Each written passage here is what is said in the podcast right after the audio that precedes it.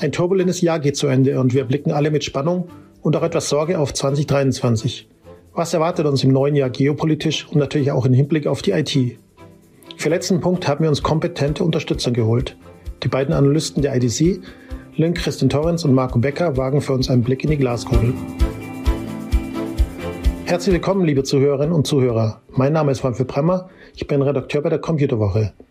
Ich begrüße Sie zu einer neuen Ausgabe von Tech Talk, dem Podcast von Computerwoche, CIO und CSO. Frau Torrens, vermutlich die Sache, die uns bei unserem Ausblick auf 2023 am meisten interessiert, ist die Entwicklung des IT-Markts. Es deutet sich ja tatsächlich so etwas wie eine Rezession an. Wie wirkt sich die denn auf den IT-Markt aus? Ja, ähm, guten Morgen oder guten Tag, Herr Bremmer. Ich freue mich sehr, dabei zu sein.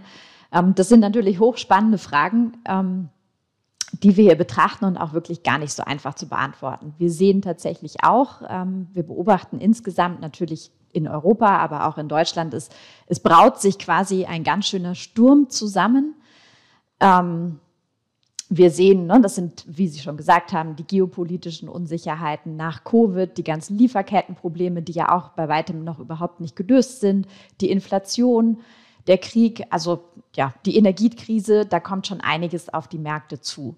Ähm, was wir aber tatsächlich sehen, ist, ähm, dass in diesem Jahr ähm, das Spending in der IT-Ausgaben in Deutschland, also wenn man jetzt mal wirklich auf Hardware, Software, Services guckt, dann erwarten wir insgesamt für 2022 ja ein unglaubliches Wachstum von 10 Prozent. Also ähm, es wird unglaublich investiert in IT. Und ja, es ist zwar richtig, dass wir davon ausgehen, dass im nächsten Jahr die Ausgaben sinken werden, aber in Summe steigen sie halt noch. Also wir erwarten für nächstes Jahr tatsächlich auch ein Wachstum von 5,6 Prozent für den deutschen Markt. Das ist ähm, gut im weltweiten Durchschnitt, ähm, bisschen leicht unter europäischem Durchschnitt, aber gut, ich meine, den einzelnen Prozentpunkt hinterm Komma, der ist ja jetzt auch noch nicht ausgemacht. Das heißt, in Summe erwarten wir trotzdem weiter Wachstum und sind da eigentlich sehr optimistisch. Die Unternehmen müssen einfach nach wie vor wirklich auf den Digitalisierungszug hierzulande auch aufspringen. Da ist noch ganz viel zu tun.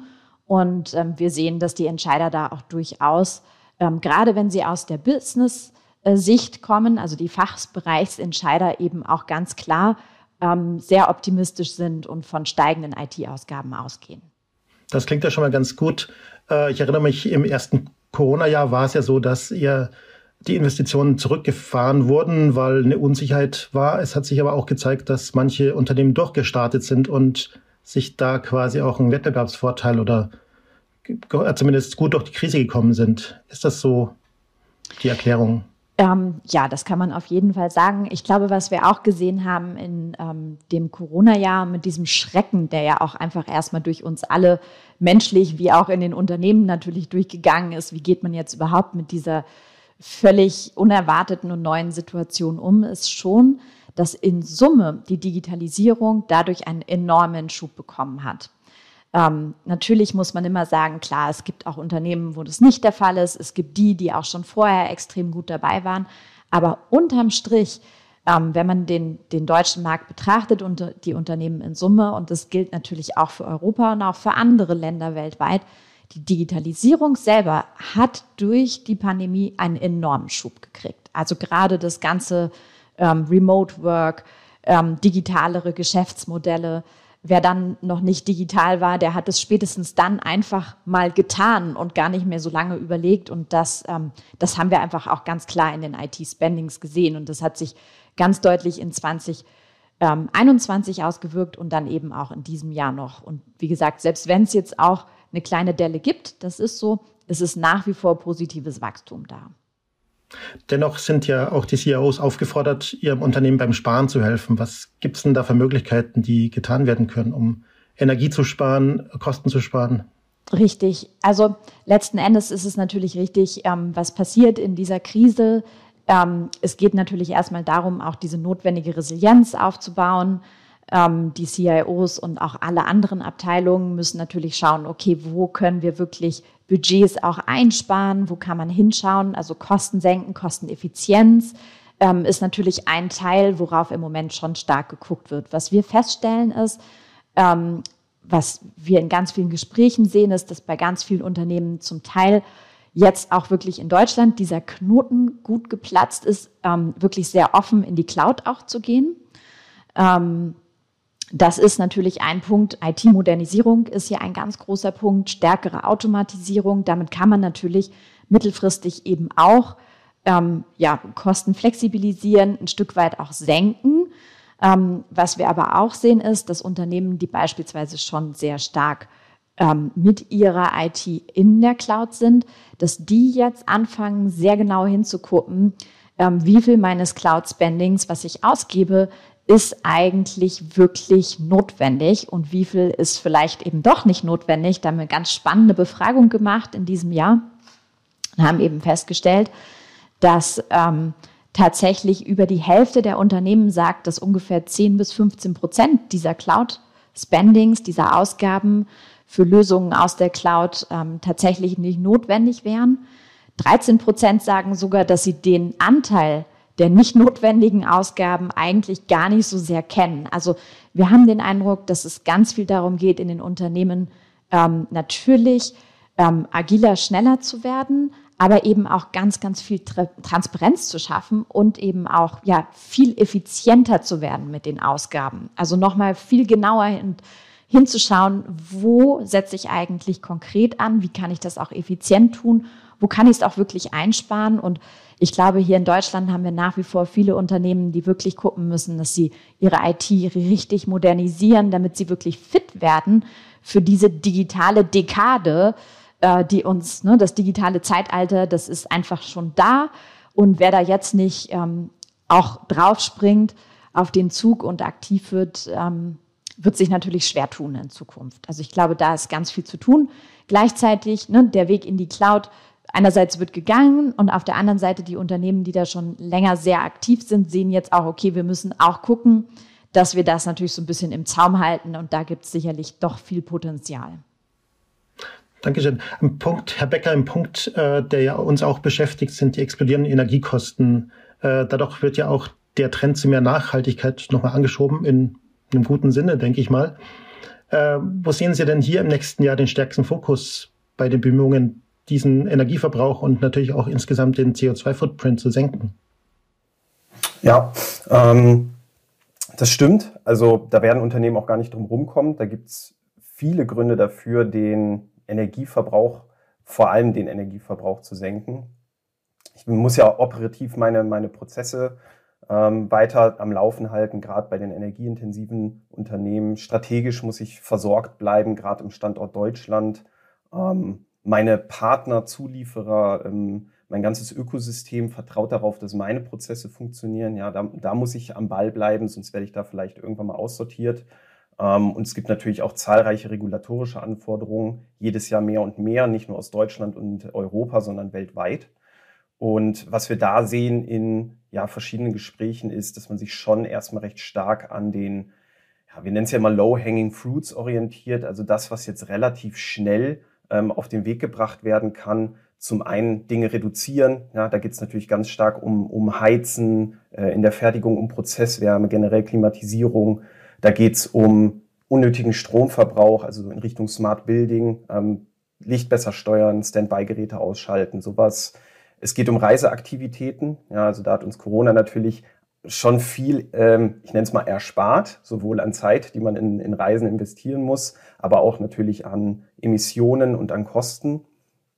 Und ein Punkt ist natürlich auch bei der IT ganz stark darauf zu gucken, ähm, wie viel Energie wird verbraucht, was ist nötig, was kann man einsparen. Auch die Provider, die ich nutze, die Data Center, die ich nutze, was können die einsparen.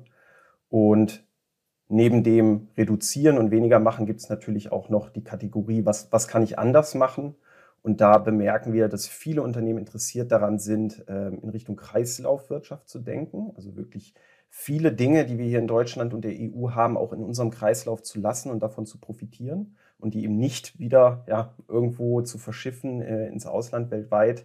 Dann ähm, an den Stellen, wo ich Strom eben nicht mehr einsparen kann, ähm, mehr auf äh, erneuerbare Energien zu setzen, dezentrale Energieerzeugung zu setzen. Das ist ein großer Punkt und ähm, die Zusammenarbeit eben mit anderen Lieferanten und Partnern, die ebenso wie ich selbst ähm, nachhaltig denken und versuchen dort ähm, mehr zu erreichen, weniger zu verbrauchen. Das wirkt sich ja dann natürlich auch ganz direkt auf meine Bilanz aus, wenn ich die dann wirklich ganz holistisch ähm, umfassend erfasse.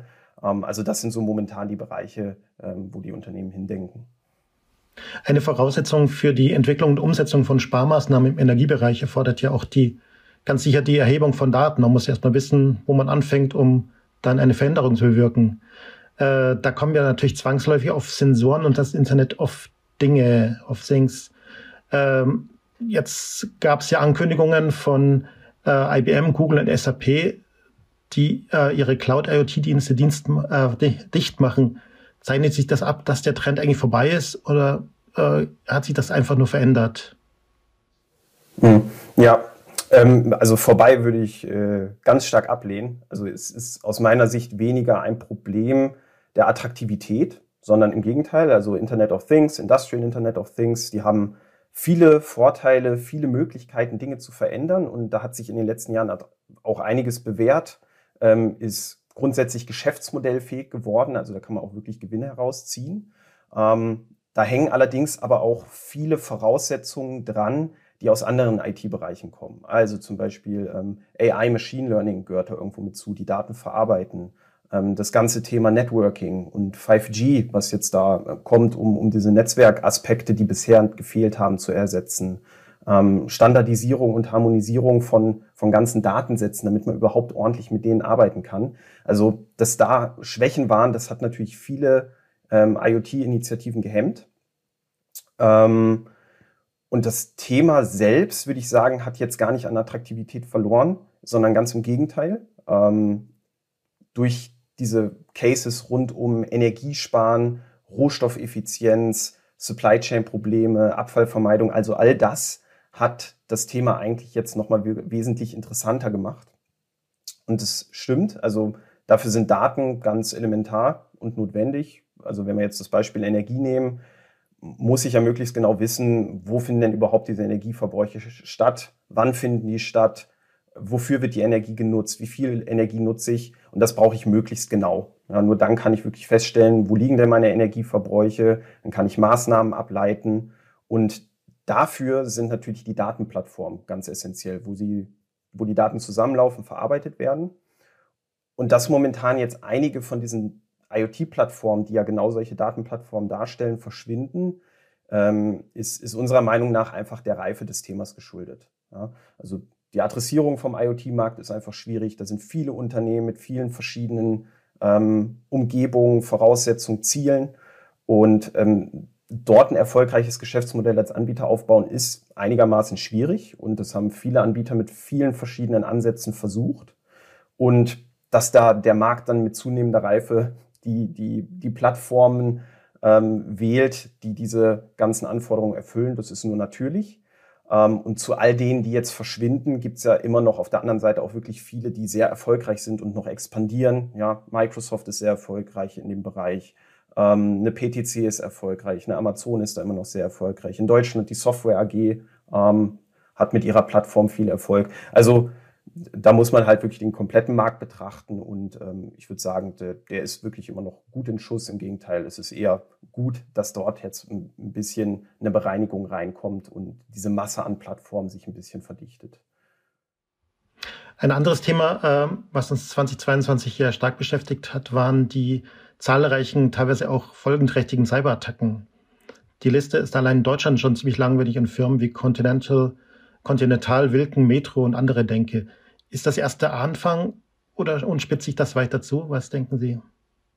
Ja, ja, das stimmt. Also in dem Bereich ähm, schlägt ja momentan ein Rekord den nächsten. Und besorgniserregend ist, dass es da ja nicht nur um die Continentals und anderen großen Industriebetriebe geht, sondern auch, dass da sehr viele Behörden drunter sind, öffentliche Unternehmen ähm, dahinter sind, ähm, Versorger, ähm, Infrastrukturunternehmen wie die Bahn, ähm, auch Rüstungsunternehmen waren ja zuletzt betroffen. Also wirklich Unternehmen, wo man sich vorstellt, bei denen dürfte es eigentlich nicht passieren. Von allen, wo es passieren könnte, dort sollte es eigentlich nicht passieren. Und basierend auf jetzt unseren aktuellen Erhebungen kann ich da leider auch nicht erwarten, sondern eher bestätigen, dass da vielleicht nicht, dass wir nicht vielleicht am Anfang stehen, aber tatsächlich da noch viel Kurve vor uns liegt.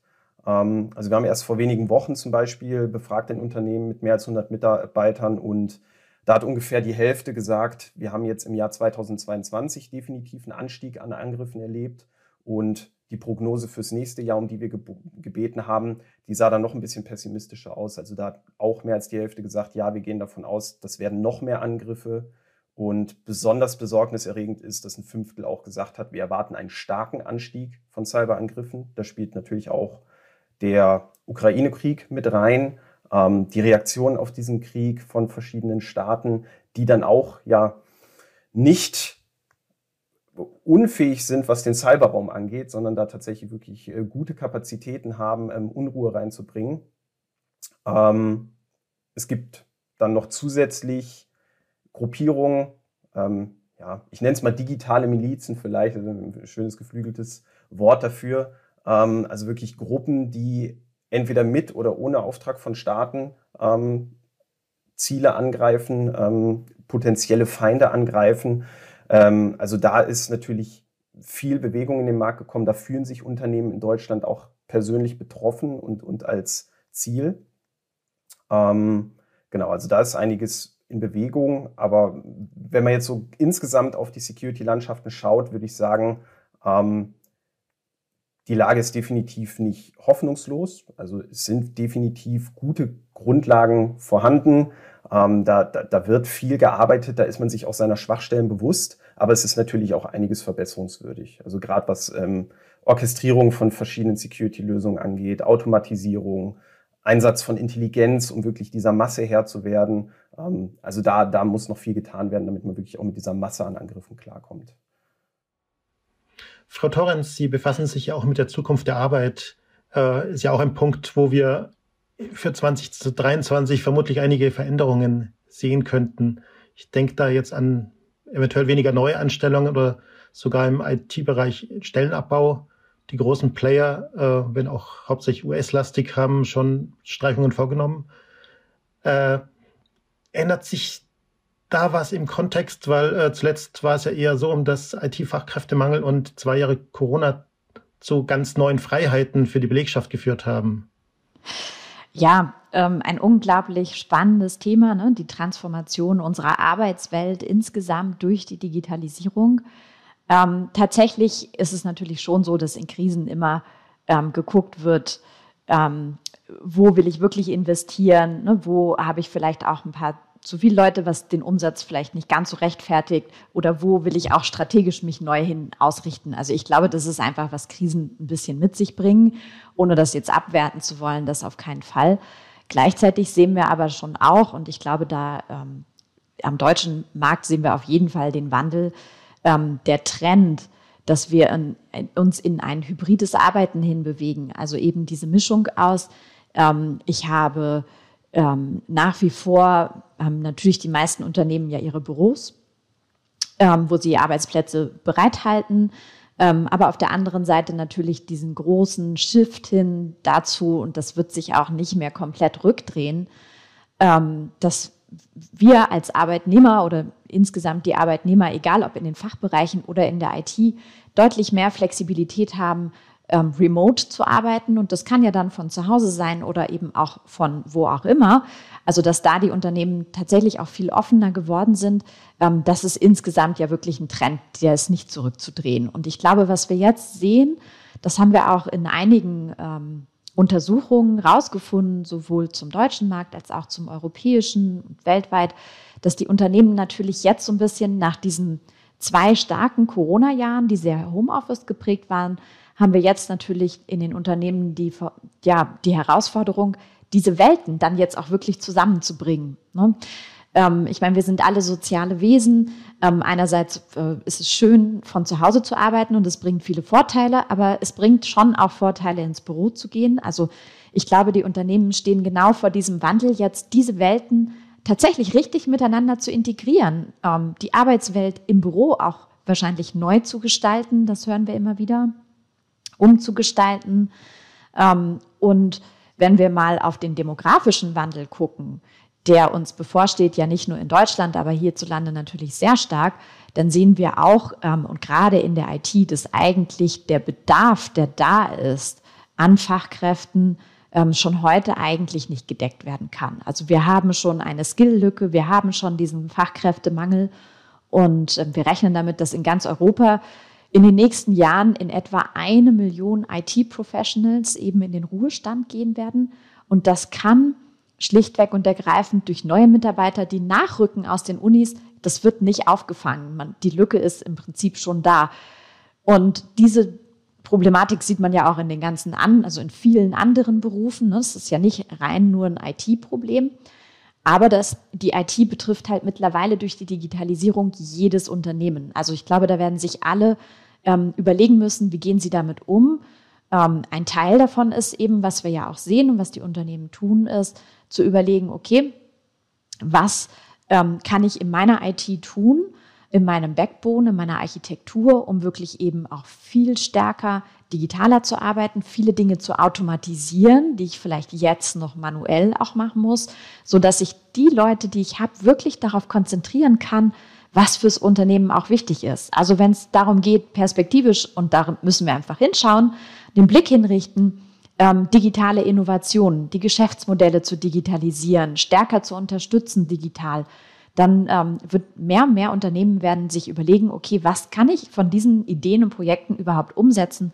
Wofür habe ich die Skills?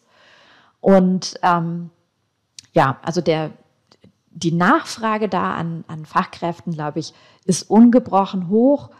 Ähm, selbst wenn es in 2023 Zurückhaltung ähm, geben sollte ähm, und auch ein bisschen geguckt wird, okay, ne, wie stelle ich mich jetzt wirklich auf? Wie ähm, priorisiere ich meine Projekte in den Unternehmen? Ich glaube, mittel- und langfristig sind die Aussichten hier wirklich extrem positiv. Ja, das klingt ja schon mal ganz gut. Äh, vielleicht noch eine Frage, Abschlussfrage an Sie beide. Äh, es kommen ja spannende Zeiten, das haben wir jetzt ja schon gehört. Sind Sie für 2023 eher optimistisch oder pessimistisch eingestellt? Nun, ähm, ich persönlich, Marco, ich mache mal den Anfang. Ähm, ich persönlich äh, glaube, ähm, wir können optimistisch eingestellt sein, wenn wir auf den IT-Markt gucken. Ähm, es gibt viele Herausforderungen, die zu nehmen sind, aber es gibt auch unglaublich spannende Themen, die da warten auf die Unternehmen. Also wenn man nur so ein paar Schlagworte in den Raum wirft, ne, das Enterprise Metaverse, ähm, auch wenn man das Gefühl hat, das ist noch so weit weg. Ähm, aber da wird sich in den nächsten fünf bis zehn Jahren so unglaublich viel tun. Ne? Digitale Zwillinge ist hier auch ein Schlagwort in der Verbindung. Ähm, da gibt es so viel Potenzial und da gibt es so spannende neue Themen. Von daher ähm, in Summe deutlich, also ich deutlich optimistisch. Ja, dem, dem schließe ich mich an. Also ich versuche generell immer so ein optimistisches Mindset zu bewahren und bisher sind wir Menschen ja aus jeder Krise rausgekommen, zwar manchmal mit ein bisschen Schmerz, aber in der Regel immer irgendwie schlauer als vorher mit neuen Ideen, neuen Geschäftsmodellen, die sich dann dieser neuen Situation anpassen. Und insofern sehe ich jetzt die Situation auch als einen, ja, eigentlich regelmäßigen Bereinigungsprozess, ja, wie mit den, mit den IoT-Plattformen. Da sind dann eben gewisse Unternehmen, ähm, Prozesse, Produkte, ähm, auch Einstellungen, die dann eben nicht mehr zeitgemäß sind und dann jetzt vielleicht mal verschwinden im Sinne oder im Rahmen von so einer Krise und dann entstehen dort neue Dinge und genau, also ich sehe da auch viele neue Ideen und Entwicklungen, gerade wenn es dann ja um die Kombination von IT mit verschiedenen anderen Themen geht, also Nachhaltigkeit, mit, mit Fertigungsprozessen, Logistikprozessen, mit dem modernen Arbeiten, wie Lynn gerade schon gesagt hat. Also da gibt's wirklich viel neue Ideen, viel frischen Schwung, ja, und ob sich das bewährt und, und was sich da in der Breite bewährt, das werden wir dann sehen. Aber da ist wirklich viel Gutes, ähm, was noch kommt. Ja, dann äh, vielen Dank für die interessanten äh, Darstellungen. Äh, ich wünsche Ihnen auf jeden Fall schon mal ein schönes neues Jahr. Vielen Dank. Danke Ihnen auch. So, liebe Zuhörerinnen und Zuhörer, ich hoffe, Sie konnten die eine oder andere Information mitnehmen und blicken jetzt etwas zuversichtlich auf das, was 2023 kommt. Wenn Ihnen unser Podcast gefallen hat, würde ich mich freuen, wenn Sie ihn auf der Plattform Ihrer Wahl abonnieren. Haben Sie Feedback oder auch Vorschläge, können Sie uns diese gerne per Mail an podcast.idg.de zukommen lassen. Vielen Dank und bis zum nächsten Mal.